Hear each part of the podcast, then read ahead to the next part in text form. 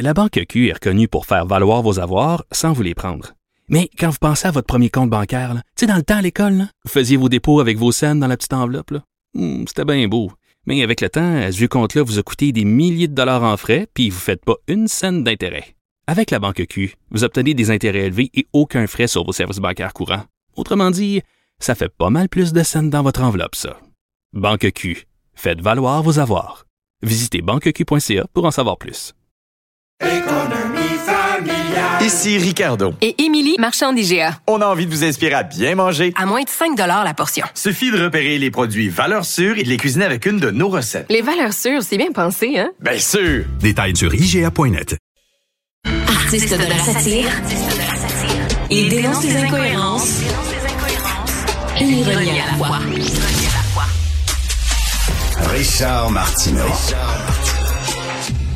Alors, comme vous le savez, le Canada a annoncé le déploiement d'aide humanitaire et euh, on a envoyé euh, des navires de la Marine royale canadienne à Haïti afin de surveiller les activités des bandes criminelles qui déstabilisent le pays là-bas. J'espère que les navires qu'on a envoyés euh, tiennent l'eau hein, parce que notre équipement militaire est assez obsolète au Canada. Nous allons parler avec M. Emmanuel Dubourg, les députés libéral de Bourassa, il est né à Haïti. Bonjour, M. Dubourg. Bonjour, Monsieur Martineau. Bonjour, merci d'être là. On ne parlera pas de politique provinciale ou de politique fédérale. On va parler de politique internationale. Euh, avec plaisir. Avec plaisir. Est-ce que vous êtes inquiet de ce qui se passe en Haïti, Monsieur Dubourg? Oui, je suis très inquiet et ça ne date pas d'hier. La situation ne cesse de s'aggraver en Haïti en ce qui concerne les droits humains, euh, les kidnappings, les viols de mineurs, euh, les enfants qui peuvent pas aller à l'école, l'économie qui fonctionne pas. Hmm.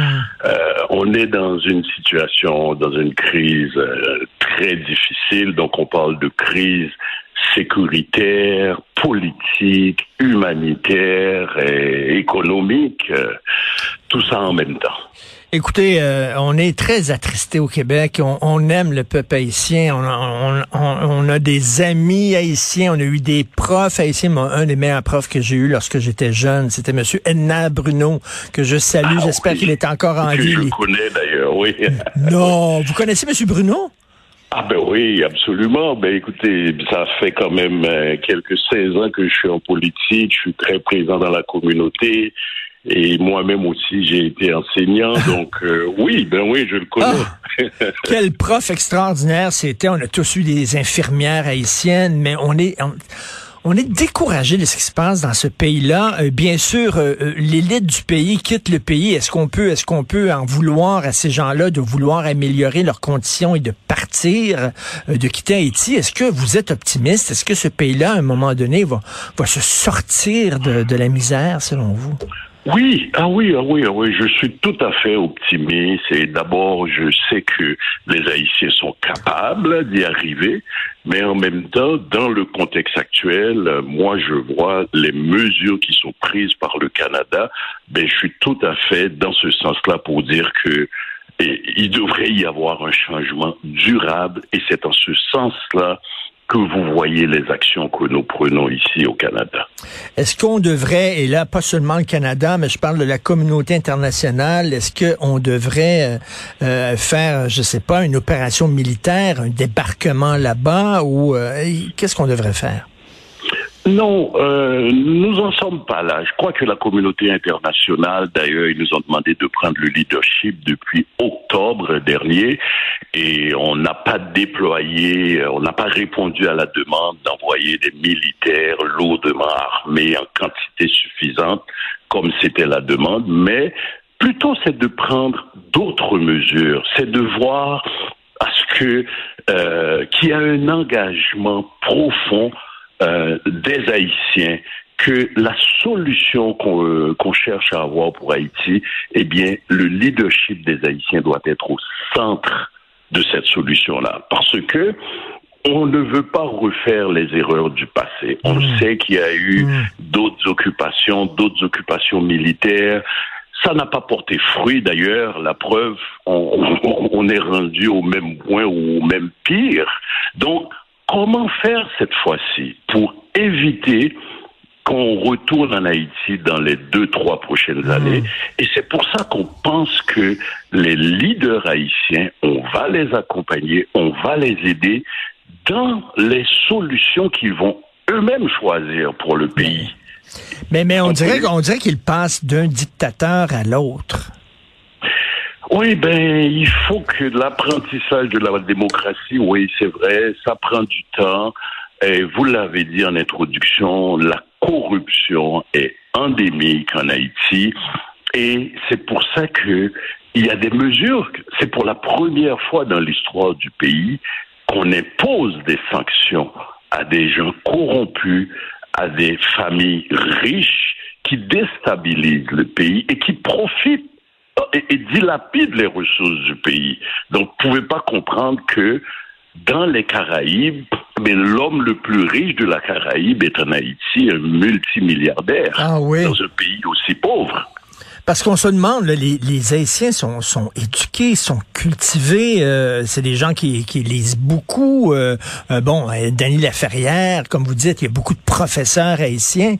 Comment ça se fait que ce pays-là est, est dans un marasme depuis des décennies euh, avec des gens éduqués comme ça? Oui, ben c'est ça. Mais les gens, comme vous avez dit, ils quittent le pays Mm. ou ceux qui restent, ben ont de la difficulté à parler, à, à prendre position parce que euh, c'est en fait, ces leaders politiques-là, ou bien ces familles riches-là, ils contrôlent tout le pays. Ils contrôlent la douane, ils contrôlent les impôts, ils contrôlent tout, le gouvernement. Donc, euh, comment voulez-vous être dans un pays et réagir ou bien attaquer ces personnes-là? Même dans les médias, les gens en parlent, mais Mm. c'est toujours de façon voilée. Ils peuvent pas dire clairement. Or là, maintenant, avec les sanctions qu'on impose, imaginez-vous, sanctionner des anciens présidents, des anciens premiers ministres, des sénateurs, des députés, euh, des oligarques là-bas. Écoutez, c'est, extrêmement important. Ces gens-là, il faut les écarter du pouvoir. Il faut faire en sorte que, que, que- que- enfin, que les gens, ou bien, euh, comment dirais-je, quand on parle de, de compétition, qu'il y a une saine compétition entre les entreprises, que les gens puissent, et, et par-dessus tout, M. Martineau, ces, ces gens riches-là, ils n'ont aucune fondation en Haïti, que ce soit pour les femmes, pour les enfants. Non, rien du tout. Donc, Et, euh, et mais Monsieur Dubourg, il y a des, Monsieur il y a des gens qui disent que la situation est telle qu'il faudrait comme, comme mettre le pays sous tutelle, par exemple, parce qu'il n'est pas capable de, de, de, de- de se sortir de la misère. Vous en pensez quoi? Oh non, pas du tout. Oh non, non, non. Il faut pas aller dans ce sens-là du tout. Non, les gens sont capables. Il faut leur donner les moyens pour y arriver et responsabiliser aussi les Haïtiens. C'est pas de dire que bon, ça va mal, l'international va arriver, va nous aider. Et quelques années plus tard, bon, ça revient encore dans la même situation. On fait une demande officielle à l'international pour venir. Non, l'international peut aider. Et là, c'est ce qu'il faut faire parce que à chaque fois que, l'international y va et qu'il y a des problèmes par après, ben, on pointe du droit à l'international. Donc, ça ne doit pas fonctionner ainsi. Imaginez-vous, bon, moi j'ai un bureau, j'ai des employés qui me conseillent, mais moi je suis imputable des décisions euh, du bureau. Mon voisin ou bien d'autres collègues me disent quoi faire. J'écoute, mais par contre, je suis imputable. Donc, les leaders haïtiens, ils sont imputables de- de- des situations aussi qui se passent en Haïti. Donc, imaginez-vous que dans la police, que pendant longtemps qu'on a euh, formé, mais plusieurs euh, se retrouvent dans les gangs criminels. Plusieurs présentement veulent quitter ou ont déjà quitté le pays pour aller aux États-Unis avec le dernier programme mis en place par le président Biden. Donc, euh, il faut qu'il y ait un travail qui se, qui se passe aussi au sein de la police haïtienne. En tout cas, on espère qu'à un moment donné, bon Dieu, la démocratie euh, va, va régner euh, et la paix va régner là parce que, comme je l'ai dit, c'est un peuple qu'on aime beaucoup.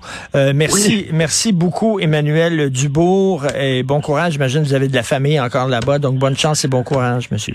Merci beaucoup et puis merci de vous intéresser à ce qui se passe en Haïti parce que les gens en ont vraiment besoin. Merci beaucoup Merci. et à bientôt. Merci. bientôt. Au revoir.